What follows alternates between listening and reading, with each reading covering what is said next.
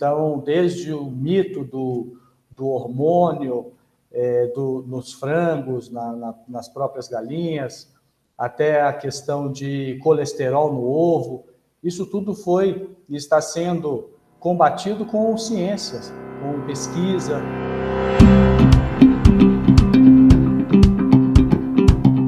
O processo por trás de tudo isso, ele é repleto de ciência e tecnologia.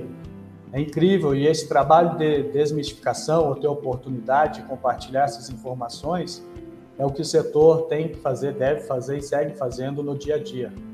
Então, desde o mito do, do hormônio é, do, nos frangos, na, na, nas próprias galinhas, até a questão de colesterol no ovo, isso tudo foi e está sendo combatido com ciências, com pesquisa e com demonstrações científicas do que, que é a verdade ou não.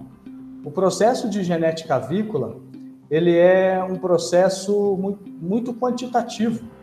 É, seria similar a, por exemplo, a gente estima as características que são desejadas e se a gente fizesse uma analogia aqui com o ser humano, seria como se a gente chegasse numa cidade e selecionasse ah, o ponto de corte para a altura, por exemplo, se a altura fosse importante, e selecionasse homens de 1,80m e mulheres de 1,75m. E a, a população que não tivesse essa altura, ela, ela não seria multiplicada. E aí, na geração seguinte do homem de 1,80 e uma mulher de 1,75m, você colocaria um ponto de corte maior. Então, vamos aumentar agora, o homem tem que ter 1,85m, a mulher 1,80m. E assim sucessivamente por gerações, como é dito em genética. E dessa forma, se a gente considerar, por exemplo, os países altos, lá, Noruega, Suécia, populações que tiveram pouca miscigenação, você vê tantas pessoas com quase 2 metros de altura.